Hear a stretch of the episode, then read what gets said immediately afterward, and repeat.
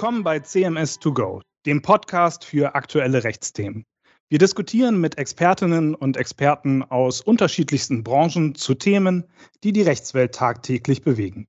In unserer neuen Serie Beigesteuert, der Podcast rund um das Steuerrecht, besprechen wir zukünftig steuerliche Fragen, steuerliche Themen und Meinungen. Präsentiert von CMS Deutschland, einer der führenden wirtschaftsberatenden Anwaltssozietäten. Und diese Serie starten wir mit einem Themenblock, der momentan in aller Munde ist. Das ist schon lange kein Thema mehr für die Geeks, für die Techies, für die Nerds, sondern es kommt zu einem Anlagevehikel für die breite Masse. Wir sprechen über Kryptowerte und heute schauen wir uns ihre Besteuerung genauer an. Und äh, ich darf mich kurz vorstellen, mein Name ist Hendrik Arendt, ich bin Rechtsanwalt und Associate am Düsseldorfer Standort von CMS und ich bin nicht alleine hier in diesem Podcast. Ja, vielen Dank, Hendrik. Ähm, ich darf mich ebenfalls kurz vorstellen. Mein Name ist Martin Friedberg. Ich bin Rechtsanwalt und Steuerberater in der Funktion als Counsel bei CMS, ebenfalls hier am Düsseldorfer Standort. Ja, und der Hendrik hat es gerade schon gesagt. Wir befassen uns heute mit dem Thema Kryptowerte und Besteuerung von Kryptowerten. Das ist ein super spannendes Thema, was extrem umfangreich ist, extrem viele Ebenen tangiert ähm, sowohl was die Steuerarten betrifft, also beispielsweise Einkommensteuer, Körperschaftssteuer, Gewerbesteuer, aber auch die Umsatzsteuer, was aber auch besonders viele Personen betrifft. Also angefangen von der Privatperson, die gegebenenfalls nur einzelne Geschäfte durchführt, über den institutionellen oder professionellen Investor bis hin zum Plattformbetreiber. Auch die Beratungsansätze in Bezug auf Kryptowährungen sind extrem vielfältig, ähm, reichen von der Gestaltung bis hin zur Verteidigung von gewissen Ansichten gegenüber der Finanzverwaltung. Und ja, deswegen wollen wir das äh, in den kommenden Folgen oder in dieser Serie eben ein bisschen äh, genauer mit euch besprechen. In der heutigen Folge möchten wir erstmal gerne ähm, neben der Vorstellung von dem, was wir so machen, wer unsere Mandanten sind, ähm, die absoluten Basics des Bereichs einmal aufgreifen und einen Überblick über die aktuelle Rechtslage geben. Und in der nächsten Folge werden wir dann den recht aktuellen Entwurf eines BMF-Schreibens zu den einkommensteuerlichen Einzelfragen besprechen. Und weitere Themen, die wir dann äh, noch auf der Agenda haben für die nächsten Folgen, sind, ja, ich sag mal, alles, was man so unter digitale Welten, Spielwelten fassen kann, aber auch besondere Arten von Kryptowerten, wie zum Beispiel NFTs. Ja, Hendrik, ähm, vielleicht magst du zu Beginn mal so ein bisschen erzählen, wie bist du überhaupt zu dem Thema gekommen? Denn es ist ja, ja, du sagst, es ist mittlerweile in aller Munde, ähm, aber wenn man sich damit beschäftigt, so irgendeinen Anstoß braucht man ja schon. Ja, ich glaube, das ist ein ganz guter Punkt, um damit mal anzufangen und ein Gefühl dafür zu bekommen, wie tief wir als rechtliche Berater eigentlich so in dem Thema drin sind. Bei mir fing das so an in der Zeit um mein Abitur. Ähm, 2008 wurde das White Paper zu Bitcoin veröffentlicht und ganz einfach gesagt habe ich es nicht verstanden. Also technisch äh, konnte ich dem irgendwie nicht so richtig folgen, obwohl ich schon sehr technisch versiert bin. Ich fand es aber wahnsinnig spannend und äh, hatte so in meinem Umfeld ein, zwei Freunde, die auch dann hm, mit Mining sich beschäftigt haben und äh, ich konnte dem nicht so richtig folgen, habe das erstmal links liegen lassen und gedacht, ja, das setzt sich sowieso nicht durch, das ist was für ein paar Wochen. Das war ziemlich blöd von mir. Äh, also der Investor würde sagen, das war jetzt nicht die beste Entscheidung, aber gut, hinterher ist man immer schlauer und äh, habe dann auch im Studium mich mehr so mit den technischen Fragen auseinandergesetzt und dann natürlich auch mit den Rechtsfragen. Also ist natürlich super spannend, wenn man sich mal überlegt, so eine unveränderbare, rückwirkend unveränderbare Distributed Ledger Technology, ähm, wie wirken da eigentlich so Loslösungsrechte? Dann kam ich irgendwann ins Referendariat und war hier bei CMS, auch im Team Steuerrecht mit dir, Martin.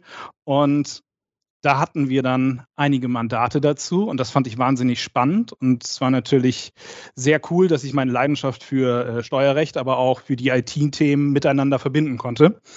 Und inzwischen publiziere ich zu dem Thema, halte Vorträge dazu. Und das kann man ruhig so sagen, das ist ein echter Bestandteil unserer täglichen Arbeit. Äh, gerade heute haben wir wieder zu einem, ähm, einer Blockchain-basierten ähm, Geschäftsidee gesprochen. Martin, wie war es denn bei dir? Ja, bei mir war es äh, recht ähnlich. Also ich hätte auch Early Adopter sein können, sozusagen, wie du es gerade beschrieben hast. Ähm, zwar noch nicht 2008, 2009, aber in 2014 in meiner Wahlstation in New York ähm, hat ein ja, amerikanischer Anwalt, mit dem ich damals zusammengearbeitet habe, mir äh, von Bitcoin erzählt und hat mir eben erzählt, hier, das ist sozusagen äh, the next big thing. Nur, ja, wie die Juristen alle wissen, äh, im Referendariat und gerade auch in der Wahlstation äh, sitzt das Geld meistens nicht so furchtbar locker. Und so richtig verstanden habe ich es eben auch nicht.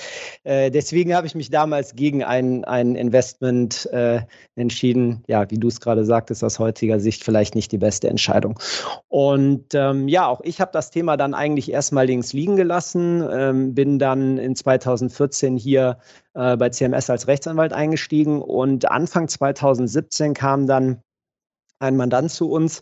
Ähm, ja, ich sag mal, mit eigentlich einem Compliance-Problem oder mit einer Compliance-Thematik. Der hatte, äh, der war Early Adopter, hatte umfangreich Kryptowährungsgeschäfte durchgeführt und äh, hatte die aber nicht gegenüber dem Finanzamt erklärt und wollte jetzt eben von uns Beratungen dazu haben, ob er das machen soll, wie er das machen soll.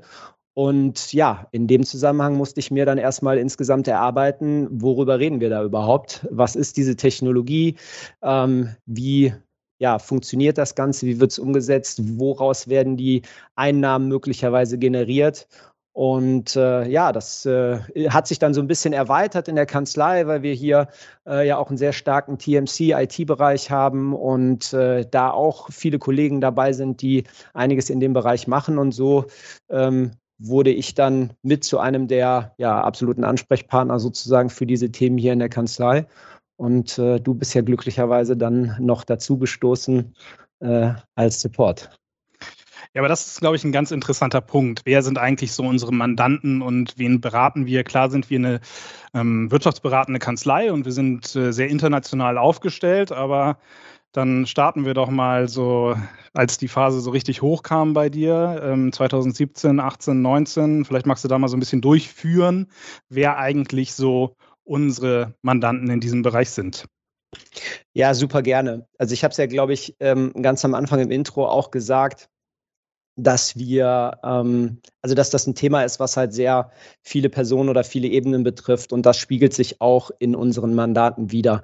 Ähm, wie ich vorhin erzählt habe, der erste Mandant war eben ein Private Client sozusagen, der sehr umfangreich äh, Kryptowährungsgeschäfte äh, betrieben hat, auch eine Plattform dazu betrieben hat.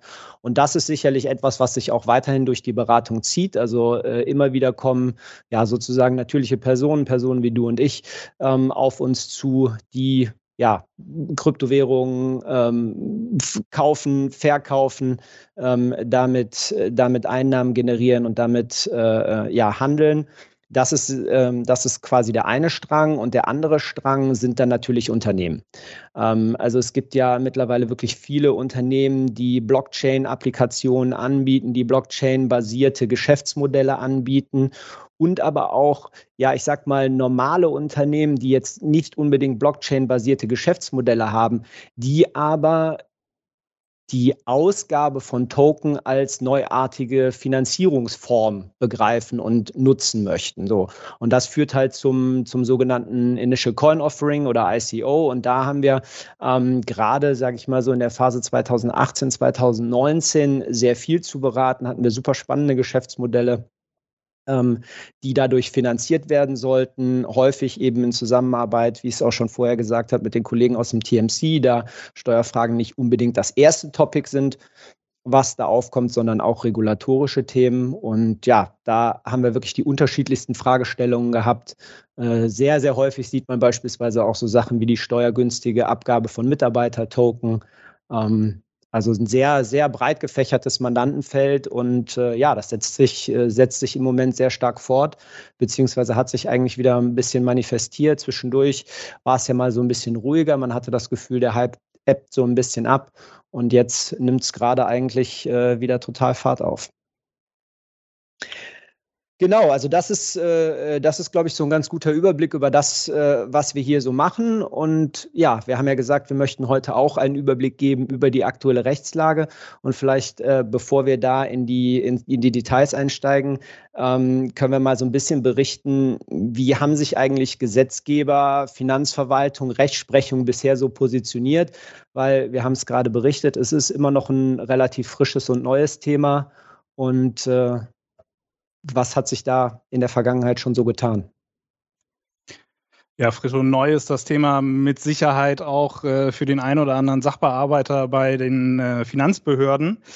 Denn der Gesetzgeber hat sich bisher nicht so richtig eindeutig positioniert. Also gerade im Steuerrecht sehen wir jetzt keine Besteuerungsnormen in den Steuergesetzen, Kryptowerte werden so und so besteuert, sondern wir sehen eher ähm, Verwaltungsanweisungen, Erlasse der Finanzbehörden der Länder. Da gab es in 2017, 2018 ähm, zwei ganz äh, spannende vom, von der Finanzbehörde in Hamburg und von der Oberfinanzdirektion in Nordrhein-Westfalen. Und der Gesetzgeber war gerade in letzter Zeit primär in dem Bereich Regulatorik unterwegs. Das heißt, dass ähm, Gesetz über die elektronischen Wertpapiere oder jetzt auch gerade die Kryptowerte-Transferverordnung. Da geht es aber eher um Regulatorik, da geht es um Geldwäschethemen, um Sorgfaltspflichten, die erfüllt werden müssen, aber jetzt nicht um echte Besteuerungsfragen. Der Gesetzgeber hält das aber auch nicht für so richtig erforderlich, hier tätig zu werden. Gerade in einer kleinen Anfrage im Bundestag hat das BMF gesagt, unsere bestehenden Besteuerungsnormen reichen eigentlich aus, um auch Kryptowerte, Sachverhalte unter die bestehenden Gesetze zu subsumieren. In der Umsatzsteuer ist das BMF hingegen schon öfters aktiv geworden. Darauf gehe ich ganz am Ende nochmal ein. Und jetzt seit einigen Tagen ja wirklich in aller Munde, den hat bestimmt schon inzwischen jeder gesehen in der Kryptoszene, diesen Entwurf eines BMF-Schreibens. Wir werden heute das immer mal wieder so ein bisschen anreißen, aber dann im Detail gehen wir da in unserer nächsten Folge mal drauf ein. Ein zweiter Strang neben dem finanzbehördlichen Verfahren ist für uns ja auch immer das finanzgerichtliche Verfahren. Und da gibt es bisher Verfahren im äh, Eilrechtsschutz im, im, Ertragssteuerrecht. Im Eilrechtsschutz ist der Prüfungsmaßstab ein bisschen weniger tief, ein bisschen weniger detailliert als jetzt in einem Hauptsacheverfahren. Und ähm, da haben sich das Finanzgericht Berlin-Brandenburg und äh, Nürnberg hervorgetan. Dann im Umsatzsteuerrecht wiederum gab es schon zwei sehr prägnante Verfahren. Einmal der EuGH, der vor vielen Jahren dazu gesprochen hat woraufhin das BMF äh, quasi gezwungen war, sich zu erklären in einem BMF-Schreiben und auch ja, ich will noch sagen, kürzlich das äh, Finanzgericht in Köln zu Vermietungseinkünften und deren umsatzsteuerlichen Betrachtung bei ähm, virtuellen Vermietungseinkünften, also wirklich in einem Online-Spiel. Hier ist eine Revision anhängig und ich erwarte da auch noch mit großer Spannung ein Hauptsacheverfahren in Köln ähm, zur Ertragssteuer. Ja gut, wenn wir keine ähm, Steuerrechts- oder spezifischen Steuergesetze haben, unter die wir das subsumieren können, dann ist das Steuerrecht technologieneutral. Und äh, Martin, irgendwie müssen wir die bisherigen Erkenntnisse aus den Gesetzen irgendwie anwenden auf unsere Kryptowerte Sachverhalte. Genau, völlig richtig. Hast du äh, sehr, sehr treffend beschrieben. Und dann wollen wir jetzt an der Stelle ähm, dann tatsächlich mal ein bisschen in, in Medias Res gehen und ein bisschen äh, Butter bei die Fische geben sozusagen und fangen mal hier äh, an der Stelle mit der Ertragssteuer an. Also im Grundsatz ist, glaube ich, der einfachste Fall, wenn ich Kryptowerte äh, handel oder Geschäfte mit Kryptowerten betreibe und dafür eine Kapitalgesellschaft nutze. Dann ist es nämlich so, dass per gesetzlicher Fiktion die gesamte Tätigkeit gewerblich ist und alle Einnahmen beziehungsweise positiven Vermögensveränderungen sind erstmal einfach per se steuerpflichtig. Ja, es gibt keine außerbetriebliche Sphäre und das bedeutet, alle Einnahmen unterliegen erst der, erstmal der Körperschaftssteuer zuzüglich Solidaritätszuschlag und Gewerbesteuer. Ähm, das heißt, wir reden da über einen Steuersatz von, man sagt meistens so circa 30 bis äh, 33 Prozent. Und das gilt einfach unabhängig von irgendwelchen Haltedauern, Fristen, die man ja immer so rumgeistern hört im Kryptospace, ein Jahr, zehn Jahre. Das gilt unabhängig von irgendwelchen Freibeträgen. Das heißt also Mining, Staking, Lending oder sonstige Aktivitäten mit Kryptowerten sind immer voll steuerpflichtig. Und das gilt eben dann auch für die Veräußerung entsprechender Token oder Coins. Etwas komplexer wird es dann, wenn wir über Personengesellschaften beziehungsweise natürliche Personen reden. Hier ist es vom Grundsatz her erstmal so, dass wir über Einkommensteuer reden und nicht über Körperschaftssteuer, also vorausgesetzt auch hier, dass ähm, nicht eine Kapitalgesellschaft an der Personengesellschaft äh, beteiligt wäre, was dann wieder äh, ein Sonderfall wäre. Und das heißt also, alle Einnahmen werden von den Gesellschaftern der Personengesellschaft beziehungsweise von den natürlichen Personen immer grundsätzlich mit dem persönlichen Einkommensteuersatz, gegebenenfalls zuzüglich Solidaritätszuschlag und Kirchensteuer versteuert. Gewerbesteuer entsteht dagegen nur, wenn ich tatsächlich Einkünfte aus Gewerbebetrieb habe. Ja, und das, da gibt es eben bei Personengesellschaften und bei natürlichen Personen ja nicht diese gesetzliche Fiktion wie bei Kapitalgesellschaften. Und das Gleiche gilt für die Frage, habe ich Betriebsvermögen, ja oder nein? Auch das ist nur dann der Fall, wenn ich einen Gewerbebetrieb habe. Und das ist eben ganz entscheidend, weil das für die Frage, sind Veräußerungen steuerpflichtig, ja oder nein und in welchem Rahmen sind die steuerpflichtig, ähm, das ausschlaggebende Kriterium ist. Und deswegen ähm, zusammengefasst kann man sagen, bei Personengesellschaften und bei natürlichen Personen kommt es halt wirklich darauf an, mit meinen Kryptowährungsgeschäften bin ich noch im Bereich der privaten Vermögensverwaltung oder schwappe ich schon über sozusagen in den, in den Gewerbebetrieb? Bin ich etwas, was ja vielleicht dem Grundstücks- oder Wertpapier- oder Edelmetallhändler, was so althergebrachte äh, äh, Definitionen der Gewerblichkeit sind, äh, was dem gleichkommt? Und Warum möchte ich in die private Vermögensverwaltung? Ich hatte es gerade schon mal angedeutet. Ähm, es gibt eben bei der privaten Vermögensverwaltung keine Gewerbesteuer und eben auch kein Betriebsvermögen, was mir meine Token unendlich steuerlich verhaftet, sondern es bedeutet, äh, die Haltefristen nach 23 ESTG, also eine oder ein oder zehn Jahre, äh, sind anwendbar und ich habe grundsätzlich die Möglichkeit, nach diesen Haltefristen Token auch steuerfrei zu verkaufen. Okay, gut, das habe ich verstanden. Also es geht primär um die Abgrenzung bei äh, natürlichen Personen. Da ist es wirklich diffizil zwischen Betriebsvermögen und Privatvermögen. Ganz spannend ist natürlich diese ähm, Übertragung von althergebrachten Grundsätzen, die der BFH schon entschieden hat, zu beispielsweise einem Wertpapierhändler. Und da freue ich mich schon sehr auf die Folge 2. Da werden wir da, äh, glaube ich, ausführlich drüber diskutieren, weil das die Auffassung ist, die das BMF vertritt.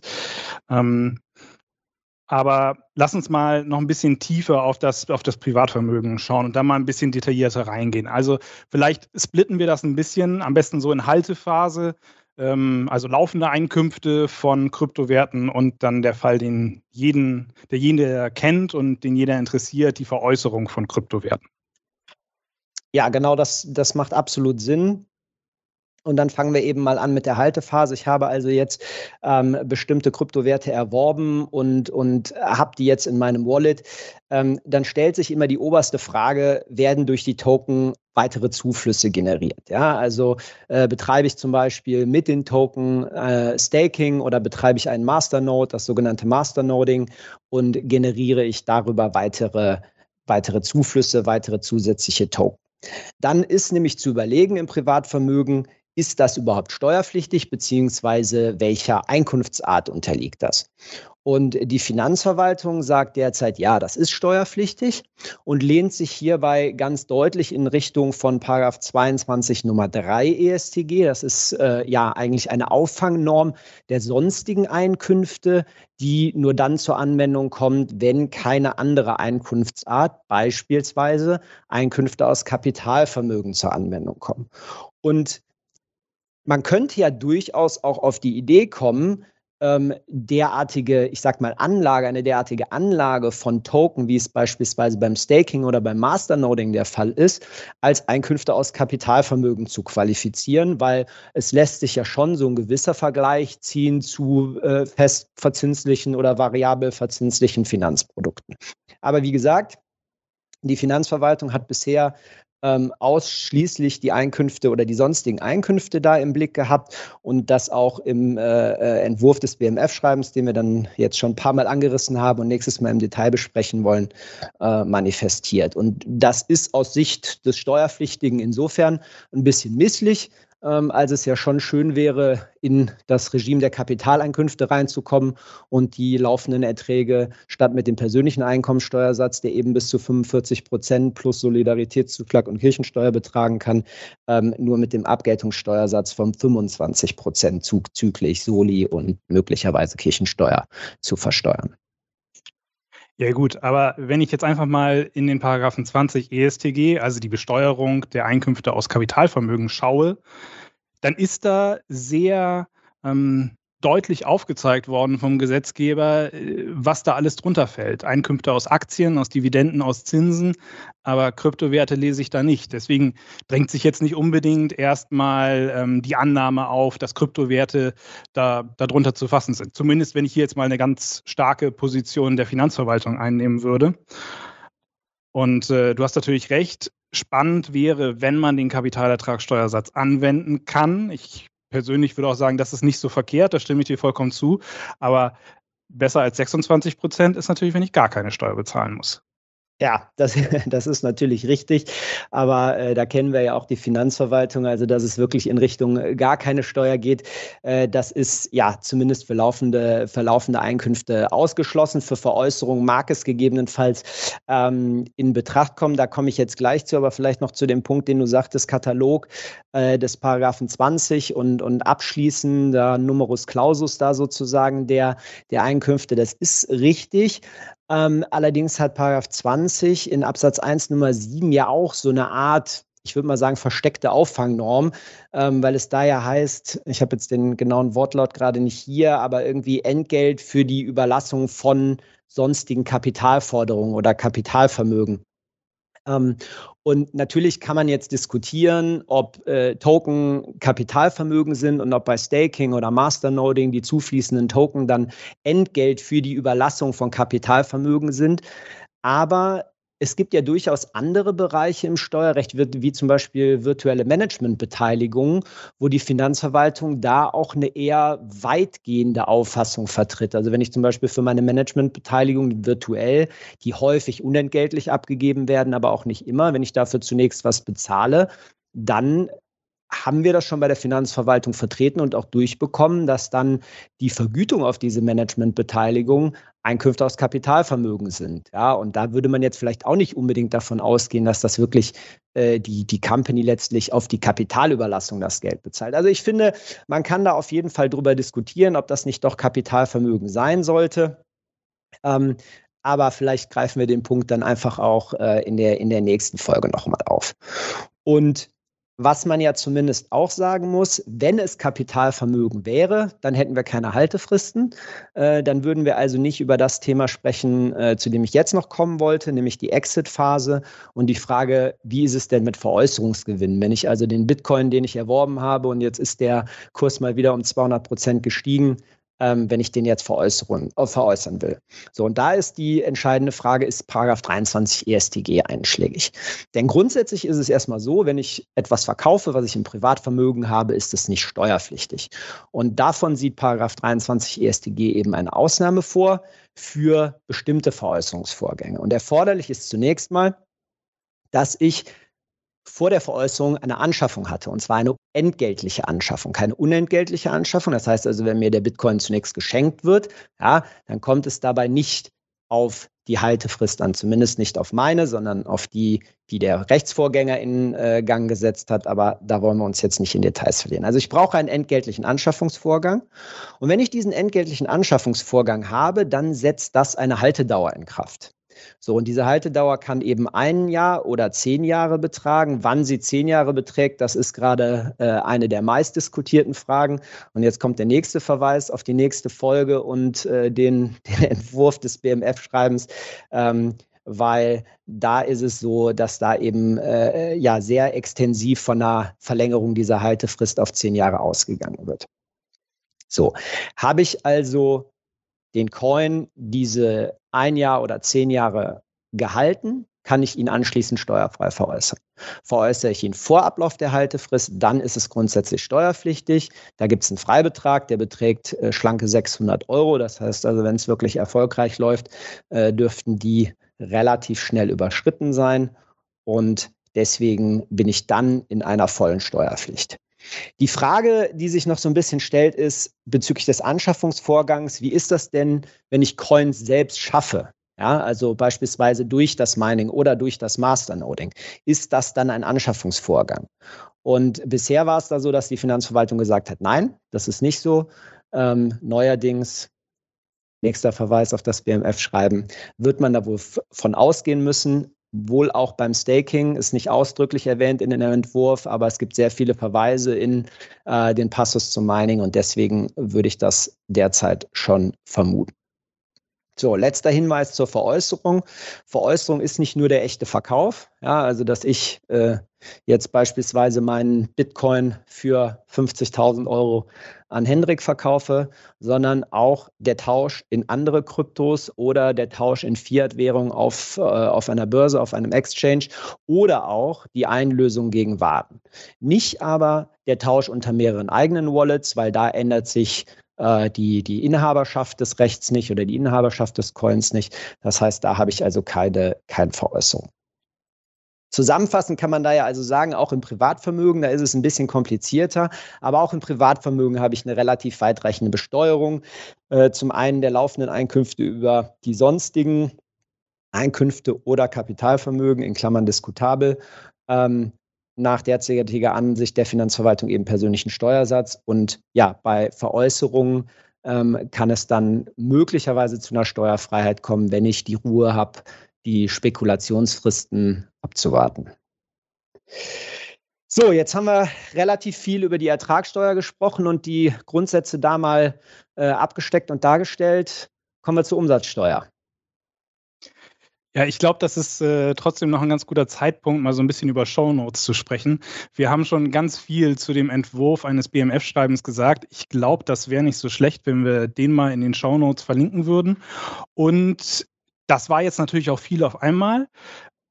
Auch wenn es eher Grundlagen sind, glaube ich, ist es nicht verkehrt, die auch mal zu lesen. Da packen wir noch mal ein, zwei Blogs von uns beiden äh, in die Show Notes, die diese Grundlagen nochmal ganz gut beschreiben. Und auch zum Thema Umsatzsteuer haben wir schon ein bisschen was geblockt. Äh, du hast damit angefangen, damals äh, noch mit äh, dem Kollegen Wittfeld, der ähm, zum Thema ähm, des BMF-Schreibens aus 2018 habt ihr beide geschrieben. Und das ging ja zurück auf die Rechtssache Headquiz, die ich ganz am Anfang mal erwähnt hatte, also ein EuGH-Verfahren, wo es halt wirklich um die ähm, Umsatzbesteuerung des Tausches von Bitcoin in eine Fiat-Währung, also Euro oder US-Dollar beispielsweise ging. Und da musste sich das BMF dann positionieren. Und das BMF hat damals ähm, festgestellt, dass die Bitcoin und andere Token, die die Funktion eines Zahlungsmittels aufweisen, also Currency Payment Token, dass die anerkannten Zahlungsmitteln gleichzustellen sind. Das ist deswegen interessant, weil wir im Umsatzsteuerrecht auch immer über Umsatzsteuerbefreiung nachdenken. Und da gibt es im Paragraph 4 des, des Umsatzsteuergesetzes, das ist so ein Katalog von Umsatzsteuerbefreiungen, gibt es halt ähm, die Befreiung für den Tausch von Währungen. Und aufgrund des ähm, Urteils in der Rechtssache Headquist äh, ist der Tausch von Bitcoin in Fiat-Zahlungsmittel ähm, von der Umsatzsteuer befreit. Interessanterweise, weil auch das ja durchaus ein Thema ist, so bei digitalen oder virtuellen Währungen, hat das BMF damals ausdrücklich gesagt. Das gilt jetzt aber nicht für solche Ingame-Währungen, also virtuelles Spielgeld, ähm, ja, wir kennen es alle von Monopoly. Für, für solche ähm, Monopoly-Token, nenne ich sie mal, äh, soll das halt eben nicht gelten. Und demgegenüber hat sich jetzt mal das äh, Finanzgericht in Köln positioniert und das Urteil ähm, zu einem Fall, der Second Life betraf, äh, war sehr interessant, äh, dass der Steuerpflichtige Einkünfte erzielt hat, indem er virtuelles Land vermietet hat. Und da stellt sich ja schon die Frage, wie die Einkünfte dann umsatzsteuerlich zu betrachten sind. Und diese, diese Umsätze und die in der Währung des Spiels gezahlten Umsätze hat das Finanzgericht sehr, sehr genau betrachtet und hat mal hier sich mit Währungstheorien und äh, Währungssystemen auseinandergesetzt und hat gesagt, wenn eine Ingame-Währung bidirektional in Fiat-Währung tauschbar ist, also erster Schritt, ich muss Euro in die äh, Monopoly-Token tauschen. Und zweiter Schritt, ich kann auch nur die Monopoly-Token wieder in Euro zurücktauschen. Ähm, dann ist das ja einem Zahlungsmittel sehr, sehr ähnlich. Und deswegen würden wir hier von, dem, von den Grundsätzen des BMF abweichen und ähm, annehmen, dass es äh, sich um zahlungsmittelähnliche Token handelt. 2018 hat das BMF aber auch gesagt, dass der Verkäufer, der mit Bitcoin bezahlt wird, ähm, eine Umsatzsteuer abführen muss. Und er muss den letzten veröffentlichten Verkaufskurs des jeweiligen Tages in Euro umrechnen und dann auch dokumentieren. Das ist natürlich für die Compliance ganz interessant, dass hier der letzte veröffentlichte Verkaufskurs des Tages zählt. Das ist auch nochmal ein kleiner Teaser auf die, auf die nächste Folge zum Entwurf des BMF-Schreibens, denn da geht es plötzlich zu der Zugangsbewertung von ähm, durch Mining angeschaffte äh, Token zum Beispiel. Muss ich plötzlich drei Kurse dokumentieren und äh, zu welchem Zeitpunkt ist da auch noch ein bisschen fraglich. Das schauen wir uns aber beim nächsten Mal an. Und äh, ich rufe euch wirklich auf, wenn ihr Fragen dazu habt zu dem Entwurf, dann ähm, schickt die uns gerne. Dann bauen wir vielleicht noch einen kleinen QA-Teil in den nächsten Podcast ein und können da mal so ein bisschen über diese Themen sprechen. Mining unterliegt nicht der Umsatzsteuer. Das hat das BMF auch schon klargestellt. Die Rewards stellen kein Entgelt für eine sonstige umsatzsteuerpflichtige Leistung dar. Ähm, das ist eigentlich ganz interessant, auch wieder im Hinblick auf die Ertragssteuer, weil es da ein bisschen auseinander geht. Ja? Ertragssteuerlich könnte ja vielleicht dann sogar ein Anschaffungsvorgang vorliegen. Nach dem Entwurf derzeit des BMF wird das so sein. Umsatzsteuerlich äh, sieht das da wieder ganz anders aus.